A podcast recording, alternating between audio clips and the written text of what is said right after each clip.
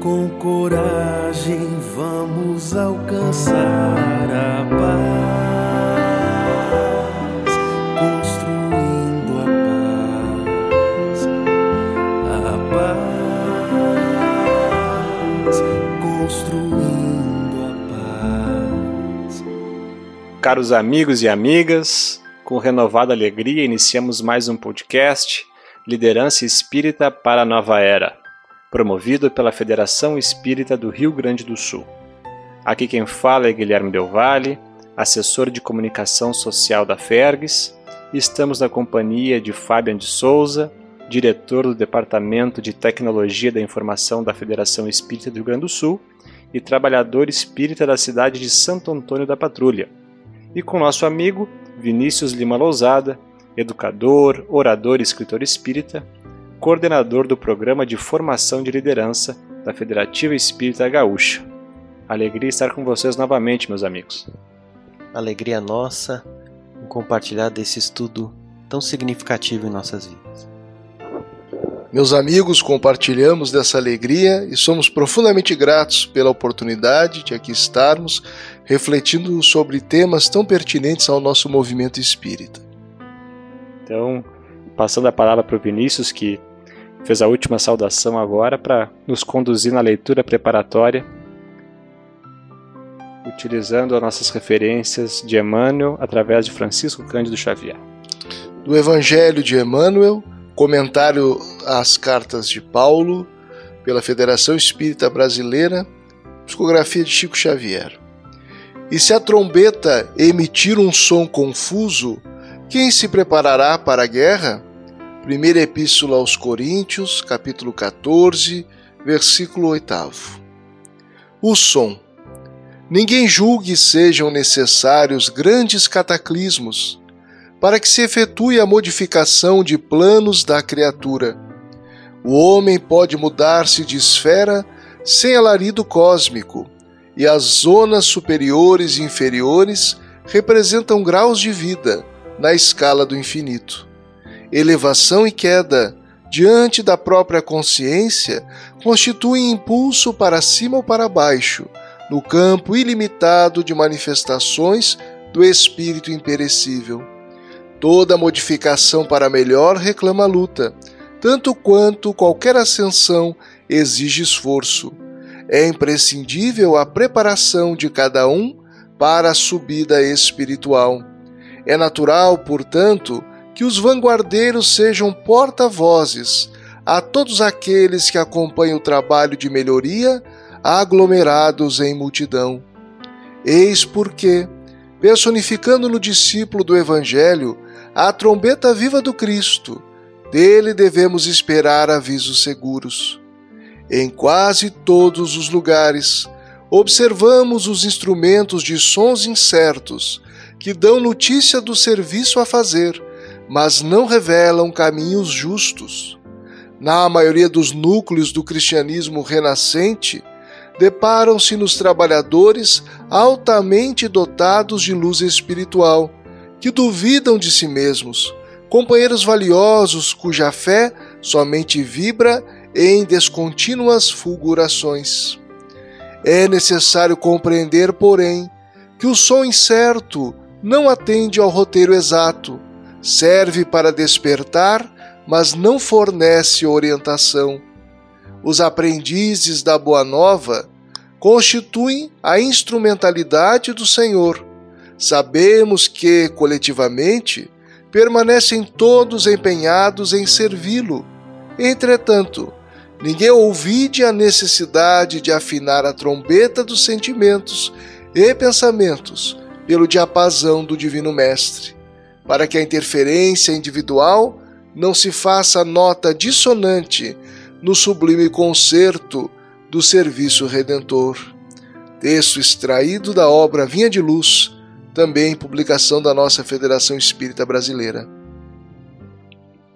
A proposta do nosso trabalho é dialogar sobre o tema liderança e unificação no movimento espírita, mas uma aplicação geral em nossas vidas a partir dessas profundas reflexões de Emmanuel, meus amigos, como nós podemos traduzir isso com a proposta dos nossos trabalhos?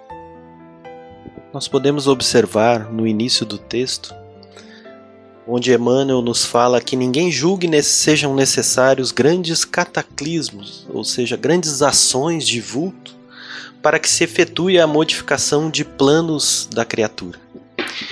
Isso é interessante porque quando nos lançamos à tarefa, num primeiro momento, e até pela nossa inexperiência, nós buscamos, naquele exato momento, ações. Né? Investirmos todo o nosso foco, toda a nossa energia em já desempenharmos e desenvolvermos ações. E não nos damos conta de que antes é necessário uma preparação principalmente a preparação que é o que o Emmanuel fala, né, de saber ouvir esse som e não qualquer som disperso, mas o som seguro. E ele remete a este aviso, esse som, essa sonoridade sublime, divina, a do Cristo. Então, nesse entendimento da liderança, eu entendo que Nesse movimento preparatório do líder está o alinhamento dos seus princípios para a ação com o Evangelho do Cristo. Necessariamente, o líder tem que desenvolver esse trabalho de iluminação pelo Evangelho e o desenvolvimento da sua vivência cristã antes de se lançar realmente às ações. Quando nós falamos sobre. Eu gostei muito da linguagem final apresentada sobre o diapasão. Para quem é, toca algum instrumento musical, sabe que o diapasão ele serve para dar o tom para que nós possamos afinar os nossos instrumentos. Então Jesus dá o tom e nós trabalhamos o que constantemente, porque a gente sabe que o instrumento seguido, dependendo da condição climática, enfim, ele desafina dá uma ideia assim de constância, de permanentemente revisitarmos e afinarmos as cordas do nosso coração para vibrar junto com o Evangelho. O Vini falou na nossa preparação aqui sobre a, a grande palavra constância. Pode refletir conosco, Vini.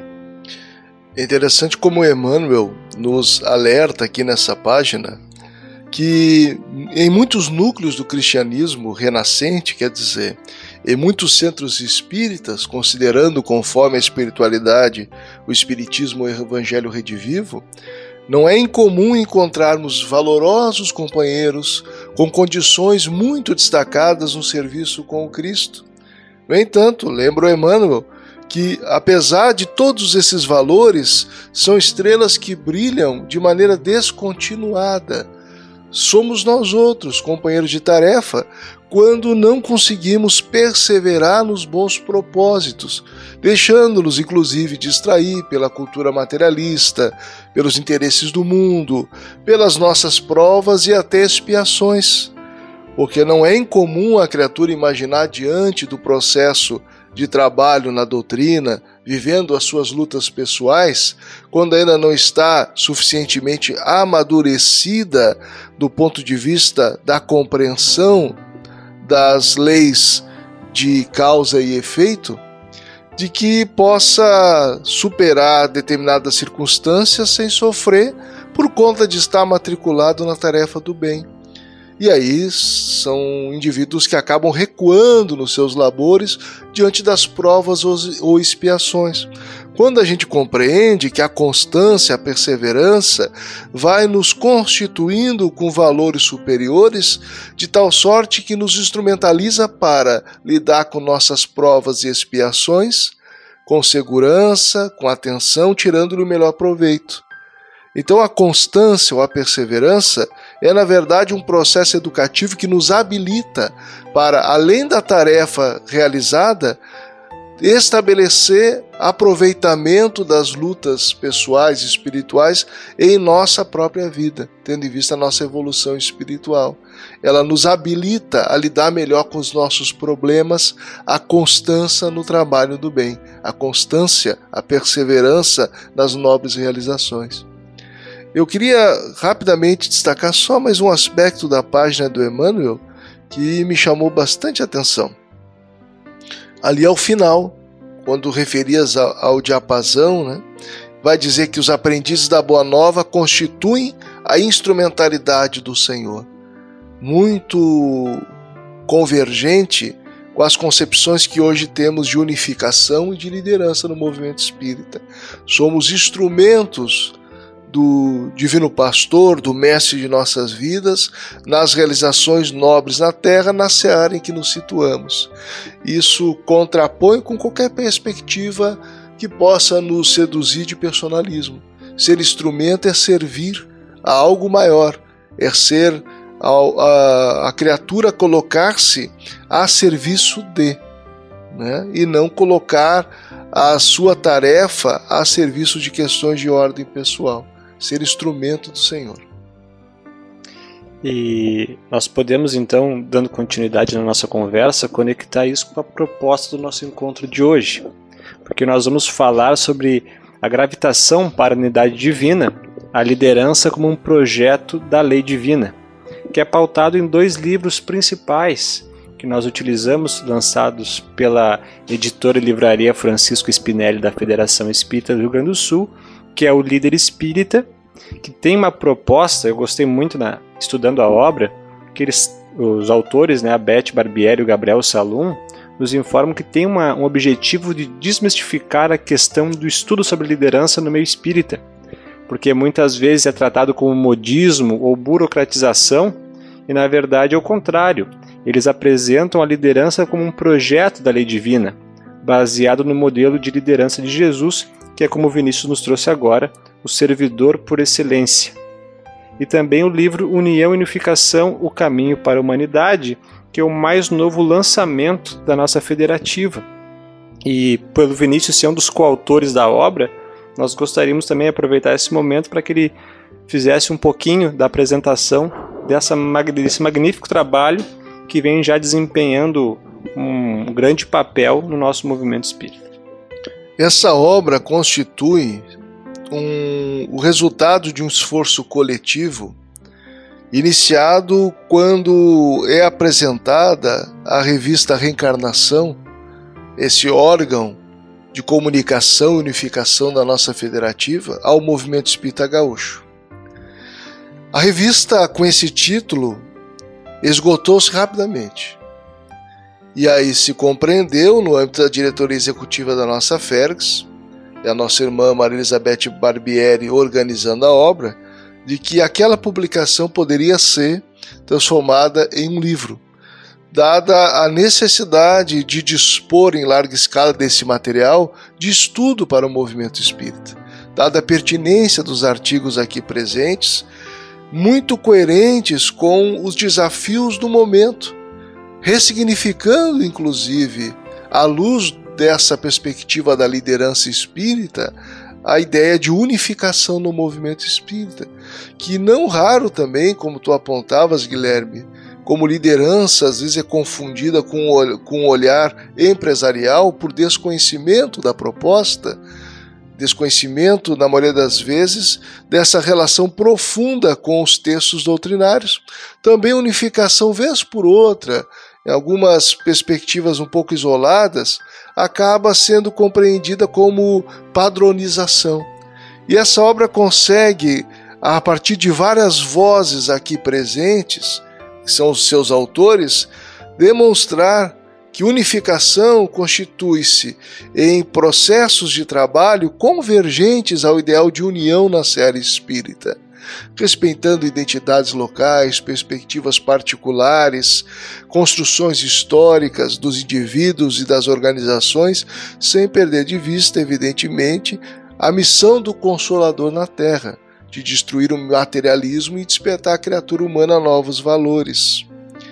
Essa obra tem entre autores o nosso irmão do Rio de Janeiro, Álvaro Crispino, Francisco Ferraz Batista, do Paraná, o nosso confrade gaúcho João Alessandro Miller, que está em Passo Fundo, nosso companheiro querido, Jorge Godinho Neri, presidente da Federação Espírita Brasileira, a nossa irmã Larissa Camacho Carvalho, colaboradora do AFA, da, da área de assuntos da família da nossa federativa, a nossa irmã Maria Elizabeth Barbieri, vice-presidente de unificação, a nossa irmã Marta Antunes de Moura, também da Federação Espírita Brasileira, Saulo César Ribeiro da Silva, da FEB e nós outros, além de dois pertinentes textos de Emmanuel e Francisco Spinelli, que nos permitem refletir profundamente sobre a união e unificação como caminho para a humanidade, ou seja, para além do movimento espírita, apesar dessa reflexão, nesse primeiro momento, partir do arraial ou do setor do movimento espírita. Poderíamos dizer também que essa obra, dada a sua pertinência de temáticas, nos traz um novo paradigma sobre a organização do movimento espírita. Nós somos herdeiros nas organizações e gostaria até de abrir esse tópico para o diálogo. Nós somos herdeiros de uma perspectiva hierárquica, uh, vertical da estrutura das organizações. Mas vivemos um tempo, esse tempo de transição planetária, de emergência de novos paradigmas, novos do ponto de vista das organizações humanas, mas antigos sem serem ultrapassados do ponto de vista das leis da natureza. O paradigma da rede é um paradigma básico de um padrão da vida.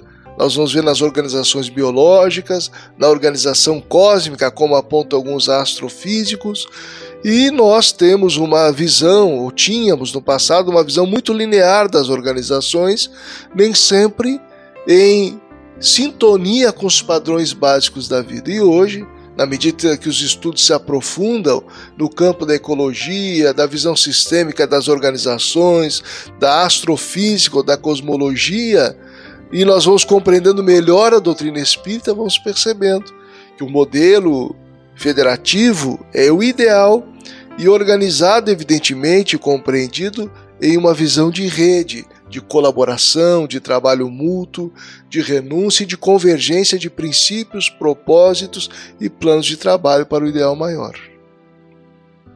Interessante observar, Vinícius, que no capítulo Gravitar para a Unidade Divina, tal o objetivo da humanidade, desse livro, a autora Maria Elizabeth Barbieri vai referenciando a parte terceira do livro dos Espíritos, que trata das leis morais, a lei de sociedade. E destacando neste capítulo o que os Espíritos nos sinalizaram, que dado que homem algum possui faculdades completas e que mediante a união social que elas umas às outras se completam, nós podemos referenciar a importância do papel do líder como sendo esse agente promotor desta união, desta unificação, de almas que se propõem ao trabalho com qualidades e habilidades tão diversas, estabelecendo essas pontes, o que nós comentamos no episódio anterior, de convergência de pontos de vistas, de habilidades de qualidade diversas para um propósito maior. E interessante no momento em que a autora realiza este link e refletindo com a mensagem de Emmanuel em torno que vai finalizar nos relembrando a figura do diapasão, desse instrumento de calibração, vamos dizer assim, ou do nível que, por exemplo, um mestre de obras utiliza na construção de uma casa, né? Para que ela tenha um equilíbrio, que no nosso acanhado ponto de vista nós podemos entender todas as leis divinas que estão na, lá sinalizadas na parte terceira, todas as leis morais, para o líder, para o trabalhador espírita, como sendo esse diapasão, em que na instrumentalidade do serviço cristão, nós, de tempos em tempos, com a humildade que é um, uma credencial e um requisito tão necessário, observarmos, estamos alinhados, estamos unidos, estamos gravitando em torno daquelas balizas morais que os espíritos nos apresentam? Na lei de sociedade, na lei de destruição, na lei do trabalho, na lei de justiça, amor e caridade como está a nossa relação no trabalho equalizada, afinada com essas balizas morais. Acredito que a nossa leitura inicial da, dos comentários das cartas de Paulo elas trazem uma, uma conexão muito profunda com esse tema, porque trouxemos ali a questão do som, do instrumento, cada um de nós somos um instrumento dentro de uma orquestra divina, onde cada, cada instrumento vai se completando para que a sinfonia saia na sua melhor execução, mas que nós temos que ter um regente.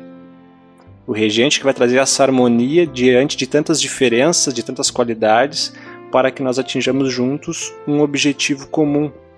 Então, acredito que dentro dessa leitura, nós podemos dizer que sim, cada um tem seu instrumento, sua realidade, mas um corpo não é só um órgão. É necessário que todos se completem e trabalhem conjuntamente para que possa executar sim a grande proposta maior que não é da individualidade, sim da coletividade. Então nós vemos um pouco assim a, a, questão da liderança como essa habilidade, né, a competência, que é o conceito trazido no livro, no, no livro Líder Espírita, de influenciar essas pessoas a, a trabalharem entusiasticamente, visando atingir objetivos comuns, inspirando confiança por meio da força do caráter e do amor.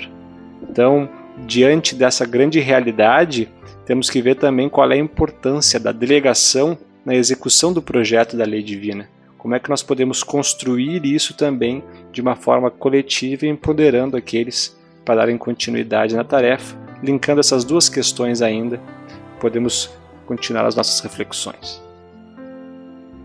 Como é importante observarmos que o trabalho de unificação no movimento espírita abordado na proposta dessa obra União e Unificação converge com essa visão de liderança evidente, porque é um trabalho articulado, construído no âmbito de quem está mergulhado no movimento espírita, das suas demandas, numa escuta atenta a essas necessidades e ao tipo de liderança necessária.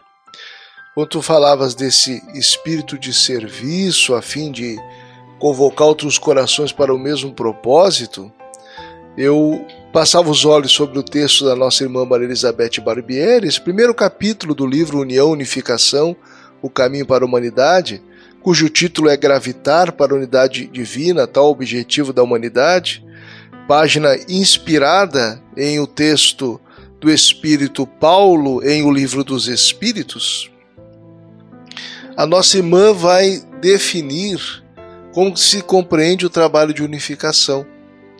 Me permitam a leitura, ela diz assim num breve parágrafo. Compreendemos que o trabalho de unificação do movimento espírita é uma oportunidade por excelência para a lapidação das nossas individualidades, orientando-nos para aderir ao planejamento divino estabelecido para nossa felicidade em ascensão em direção a Deus, fortalecendo-nos uns aos outros nos nobres propósitos abraçados. Vejamos que o trabalho de unificação, aqui apontado, uma oportunidade de lapidação das nossas individualidades, assim como os processos de liderança, porque o líder é alguém que, para conduzir outros aos nobres propósitos, também precisa educar-se, colocar no coração sentimentos enobrecidos à luz do Evangelho e conduzir a sua atuação de modo a contribuir nessa adesão da coletividade ao projeto divino de evolução das criaturas a partir da prática do bem que faz com que convirjam com as leis de Deus. Me parece muito oportuno destacar essa conexão entre essas duas obras. Claro que aqui nós pegamos um pequeno fragmento, né? Isso está dentro de um projeto não só de publicação, mas de contribuição com o movimento espírita. E aí me permite, assim, só entrar em um documento rapidamente que se chama Plano de Trabalho para o Movimento Espírita Brasileiro 2018-2022, construído pelo Conselho Federativo Nacional, destacando a diretriz 7, formação continuada do trabalhador e das lideranças espíritas. Então, essas obras também são subsídios para aqueles que conduzem na sua esfera de atuação o movimento espírita, na sua casa espírita, nos órgãos de unificação, para que se possa, assim, estabelecer uma perspectiva de liderança que faça com que o movimento espírita dê conta da sua tarefa né, de conduzir a, a coletividade à aproximação do Evangelho de Jesus e à sua vivência. E dentro desse princípio da, que nós estamos comentando, da, da, formação de equipes, do trabalho coletivo, da importância de traduzir isso para a realidade do nosso movimento espírita, tanto que integra um plano de trabalho nacional, é um plano quinquenal, vamos de 2018 a 2022, né? E provavelmente continue porque é um processo dinâmico. Mas dentro dessa questão também de não trabalhar de uma forma engessada e hierárquica, como trabalhar a questão da delegação nessa execução do projeto da lei divina. Interessante que a obra União e Unificação converge com a obra O Líder Espírita de uma maneira fabulosa. Porque a obra O Líder Espírita, no seu capítulo intitulado A Liderança como um Projeto da Lei Divina, trata de maneira muito forte a questão da delegação. Relembrando essa delegação ocorrendo nas três revelações. Com Moisés, que se apresenta num primeiro momento como um líder centralizador de todo o planejamento, de toda a estratégia, muita, até muitas vezes da execução, e tendo a humildade após receber um feedback de que aquilo estava penalizando, mas principalmente eh, limitando a continuidade, a multiplicação dos ensinos, vai passar a se utilizar desse instrumento que a liderança necessariamente precisa aprender a fazer, que é a delegação. Mais adiante, com o Cristo, um líder já pronto, vamos dizer assim, essa delegação já começa desde o início do seu apostolado, onde ele distribui aos seus amigos, parceiros, os apóstolos, né? Já começa a delegar e a distribuir essas várias funções tão necessárias. E com Kardec, na terceira revelação, o mesmo. Né? Inclusive, questionado pelo movimento espírita à época, como se daria a continuidade do Espiritismo, né? Kardec cita justamente isso, que ele se daria pela delegação, pela transferência natural das, da liderança em torno do movimento espírita, não na figura de homens, mas na figura de instituições e dos líderes dessas instituições. Então a delegação nada mais é no nosso modesto ponto de vista, que é a formação de um novo campo de gravitação. Né? Porque se gravitamos em torno da liderança maior do Cristo, no momento em que delegamos, criamos um novo campo de gravitação, onde aqueles que seguem a nossa orientação, a nossa liderança, passam a gravitar em torno das nossas orientações por isso a responsabilidade nesse sentido. E quando trazemos o exemplo da figura da gravitação que ocorre no nosso sistema solar, dos planetas e satélites em torno do Sol, há também um outro movimento de gravitação do próprio sistema solar em torno da nossa galáxia, da nossa galáxia em relação a outras nebulosas, e isso se expõe ao infinito no universo. Então interessante isso. Os astros de menor massa sempre gravitam em torno de um de maior massa, né? Só que aplicando isso para uma visão espiritual, a massa que é a massa moral, podemos dizer assim, Fabiano? É isso. Se nós uh, buscarmos nessa gravitação em torno do Sol, uh, o sistema solar e o Sol delega funções, porque se nós formos observar, Guilherme, o, o planeta de maior massa, que é Júpiter, tem uma função primordial para o sistema solar que é, é, todos os cometas, meteoritos que adentram o sistema solar para que não atinjam a terra principalmente, que é a nossa preocupação imediatista, são bloqueados em sua maioria ou, ou, ou fragmentados, vamos dizer assim, para um tamanho menor, graças ao planeta Júpiter. Né? Então ele cumpre uma função. A Lua que é o nosso satélite, que gravita em torno do Sol e da própria Terra, em função da massa da Terra, mas ela, a Terra também delega a ela a função hum. do, das marés, das estações, do plantio. Então isso é tudo muito lindo a gente se espelhar nos exemplos da própria natureza. E delegação não é deslocar a responsabilidade, tirar a responsabilidade desse líder principal dos seus delegados nós podemos também transitar por esse caminho, amigos, porque muitas vezes a gente vê delegação como uma simples atribuição onde o líder, entre aspas, se pensa em se livrar de uma responsabilidade e deixar o liderado uma, de uma forma um pouco órfão assim na tarefa. Como é que nós podemos conectar isso também? Há, há, há essa, essa necessidade de nós o que darmos a, a formação do, do colaborador, darmos responsabilidade, autonomia para ele desenvolver as tarefas, mas jamais tirar do líder em si a responsabilidade das atividades do liderado. Né? Oportuna essa tua provocação fraterna, porque se nós consideramos, com base no, nos textos que nós estamos aqui orbitando, e que a liderança é um projeto da lei divina, onde algumas almas, por mérito, esforço, e por misericórdia divina recebe o encargo de conduzir outros junto à gravitação para Deus, a partir da conquista é sempre bom lembrar de três valores básicos, como diz o Espírito Paulo em o Livro dos Espíritos, questão 1009: justiça, amor e ciência.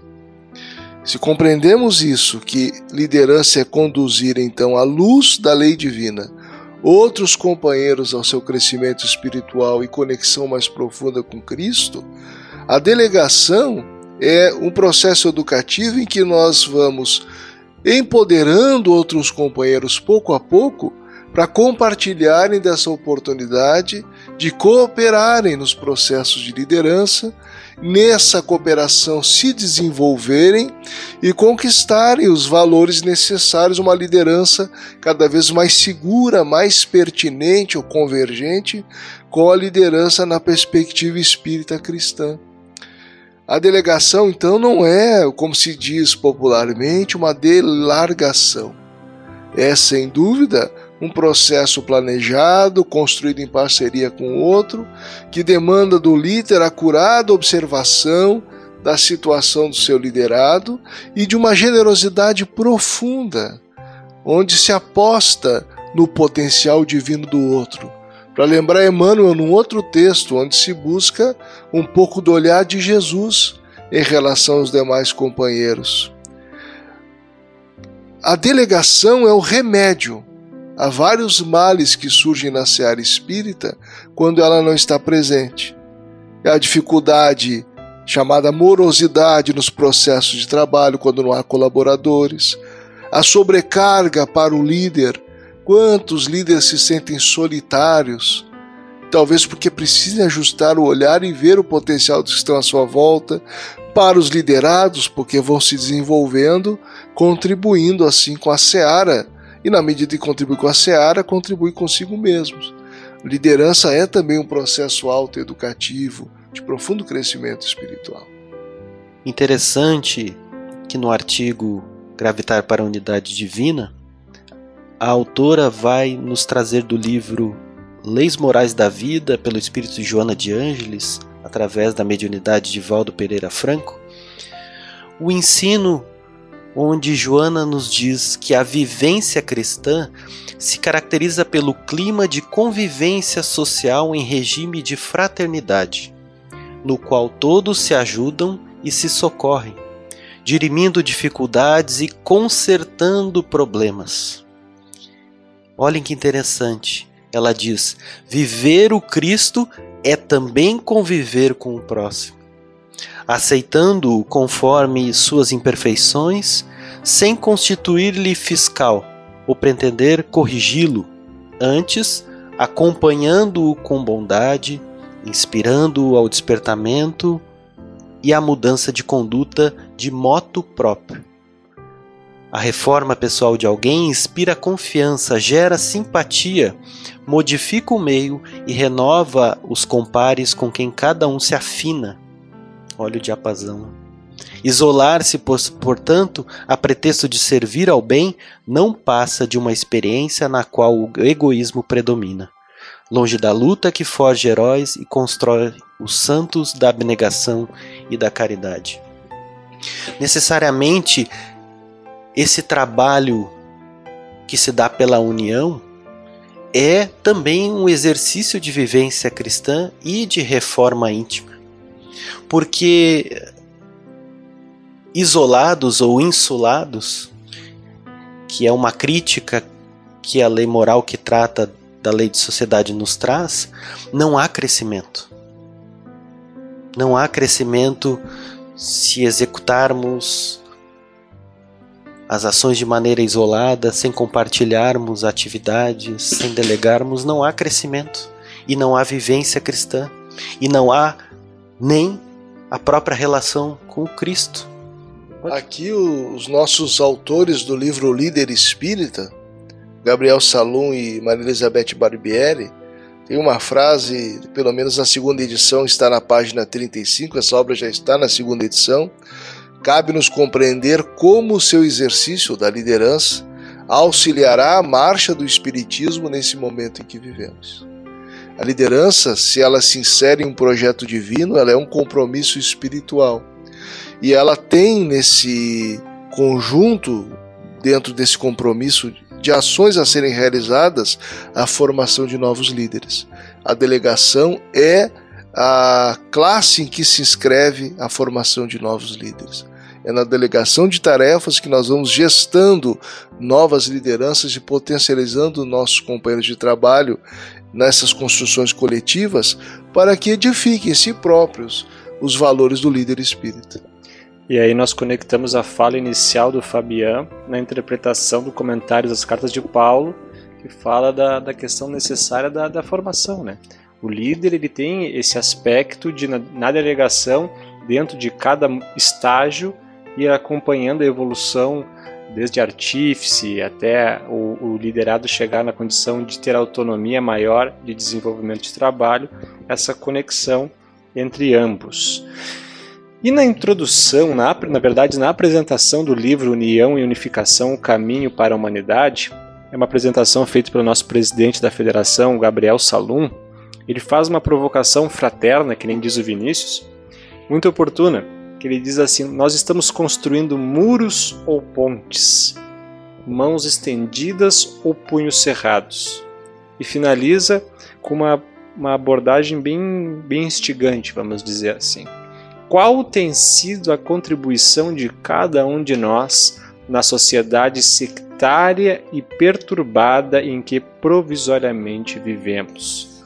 Nós poderíamos também trazer uma, um outro questionamento dizendo como a liderança pautada em Jesus, acredito que aqui trazemos também a questão da autoridade moral, porque é a forma como nós inspiramos e conseguimos delegar as atividades, podem contribuir para nós conseguirmos superar os desafios da sociedade doente em que nós estamos vivendo atualmente.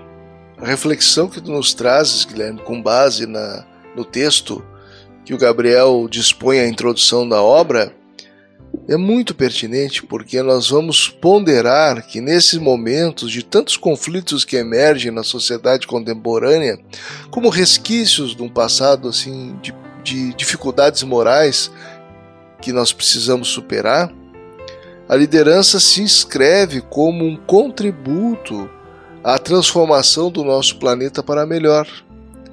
E cabe a todos nós, no exercício de liderança nos diferentes setores da vida, na família, no trabalho, no setor das atividades doutrinárias, na liderança de nós mesmos, nos questionarmos: nós temos promovido a cultura de paz ou estamos engrossando as fileiras dos que promovem a cultura de ódio na Terra? Esse ódio cego, essa sombra que se projeta sobre a coletividade, dispondo às criaturas as mais trágicas cenas de descompasso nas relações humanas. e desse modo liderar com Jesus, que é o propósito das nossas reflexões, como um convite a todos nós, é colocar-se a serviço do bem. Né? Lavar os pés é uma metáfora muito pertinente nesses dias. É servir, é olhar as dores do mundo e nos dispormos a servir de modo a reduzir tanto desespero, tanta desesperança. Dessa forma, me parece que nós precisamos refletir e nos propor em as tarefas mais simples da vida diária. A estabelecer na prática o verbo pasear e pasear os corações e as nossas relações, para que lideremos na família, dizemos novamente no trabalho, na, nas várias relações inter e intrapessoais, lideremos para o bem e para a paz. Interessante observarmos a, a perfeição do planejamento divino para os mundos e para os nossos mundos internos, porque almas encaminhada em construção, incompletos, tal qual somos no atual estágio da nossa evolução, estamos vinculados a um planeta de provas e expiações. Portanto, tanto o nosso mundo íntimo necessita de reforma, de conserto, como diz a Joana, como o mundo em que habitamos. Então, a divina providência nos oferece o palco, o melhor palco, para que possamos, através das reformas, dos movimentos de reforma, de conserto que estabelecermos no mundo, também estabeleçamos esse movimento de reforma e esse movimento de conserto no nosso mundo íntimo. E diante desses problemas que todo o planeta de provas e expiações apresentam, nós temos, conforme a provocação fraterna do Gabriel, dois comportamentos: de sermos aqueles que só observam e criticam, mas não contribuem, ou sermos aqueles que entendem essa relação de que para consertar fora é preciso inicialmente consertar dentro? E estabelecendo essa relação de reforma íntima, de crescimento, de capacitação, começar a oferecer daquilo que já conquistamos e sermos agentes promotores da mudança para o melhor e para a paz no planeta que habitamos.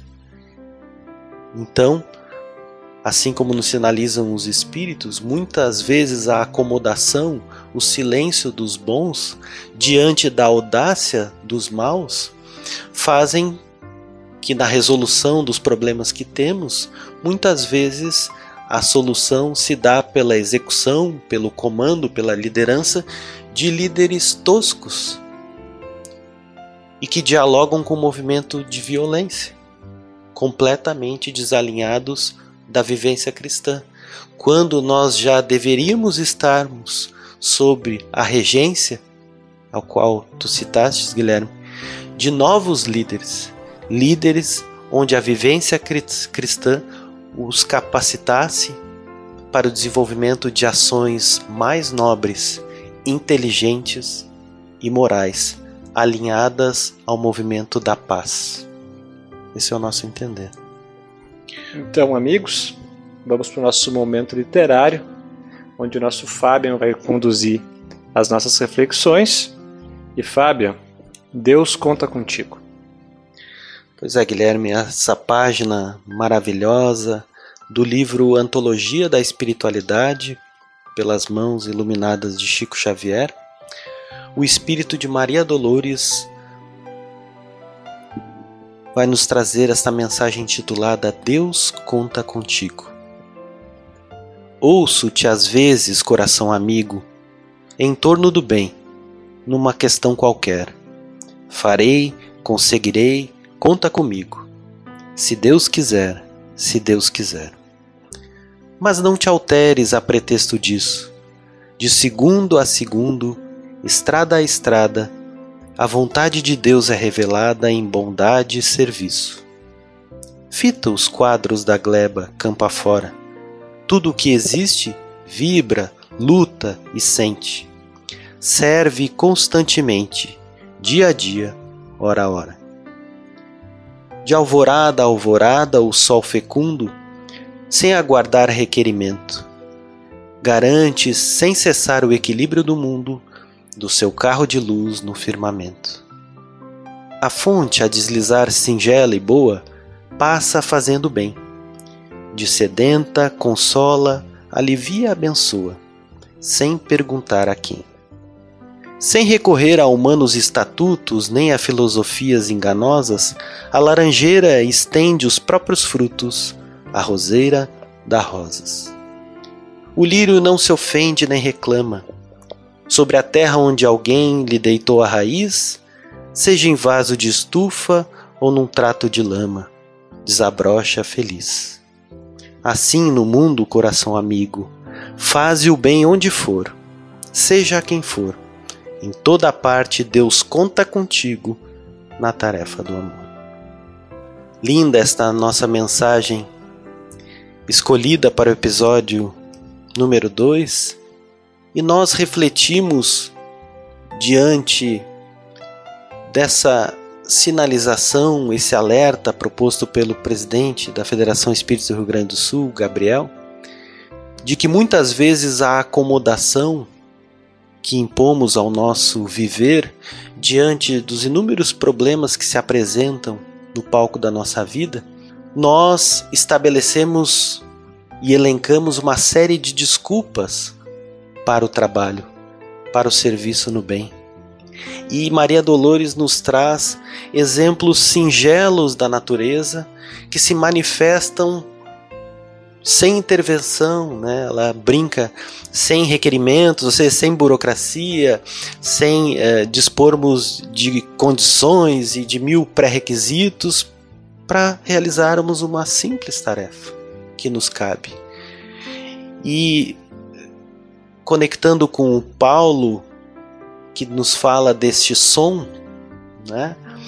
Muitas vezes nós estamos anestesiados e bloqueados para ouvirmos esta voz de Deus a nos dizer: faz o bem, ajuda o irmão ali que está passando por essa dificuldade, dá o teu contributo diante desse problema. Nós nos bloqueamos, bloqueados para nós mesmos e para todas as nossas potencialidades, nós também nos bloqueamos e não ouvimos essa voz fraterna e maior que nos convida às ações singelas no bem. A página nos remete a esse convite, né? Do Pai Celeste que aguarda que as criaturas contribuam com as outras criaturas. E Emmanuel, na página que nós lemos ao início das nossas reflexões, recorda que é imprescindível a preparação de cada um para a subida espiritual. Colaborar com outro é ferramenta de subida espiritual. E para colaborar com acerto, nós precisamos nos preparar. Mas isso não constitui desculpa que nos impeça a adesão ao trabalho, pois que podemos nos preparar com denodo, com acerto na própria tarefa. Então, que nós possamos, esses são os nossos votos, a atender o sublime convite. Deus conta conosco na transformação da terra. Transformemo-nos e logo mais teremos uma terra regenerada. E dentro dessa sociedade que nós vivemos hoje, tão competitiva, cheia de referências enfermas baseadas no materialismo, na sensualidade, no imediatismo, enfim, e também não busquemos nos comparar com os outros. Olhando uma grande orquestra, geralmente uma pessoa pode pensar em buscar um lugar de destaque, se eu violinista solo, se eu vou tocar tubo, clarinete, a percussão, se eu vou ficar mais na frente ou mais atrás na plateia. Mas que a gente também compreenda, buscando Deus contigo, Deus conta contigo da Maria Dolores, compreender que a riqueza e o que mais agrada a Deus é cada um fazer aquilo que lhe compete. Sem buscar uh, se comparar com o outro, mas o que, que me compete dentro da orquestra divina para que a sinfonia ocorra da melhor forma. Então, sermos o que somos, ter a humildade, o reconhecimento necessário e buscar servir.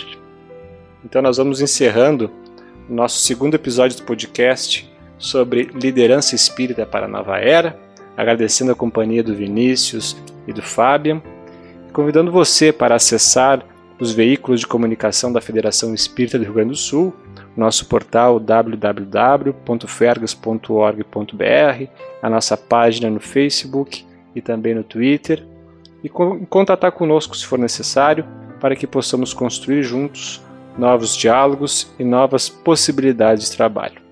Vamos encerrando então, rogando a Deus, o nosso Pai, ao nosso Mestre Jesus, aos benfeitores amigos espirituais, para que nós possamos, neste momento de profundas reflexões, que tocou tanto os nossos corações, nos sentirmos mais próximos da espiritualidade amiga, do desenvolvimento das nossas tarefas, da nossa família, contribuindo realmente para a transformação da sociedade, para a implantação do reino de Deus no mundo e nos corações. Que possamos saber silenciar as nossas vontades, para que possamos, auscultando nosso mundo íntimo, reconhecer as nossas verdadeiras necessidades, não somente as da carne, mas aquelas que se dirigem ao Espírito imortal. Sejamos a luz do mundo, o sal da terra, e agradecidos a Deus pelo dom da vida, vamos despedindo-nos deste encontro, contando com você no nosso terceiro episódio do nosso podcast sobre liderança e unificação. Deus nos abençoe a todos. Com coragem vamos alcançar a paz,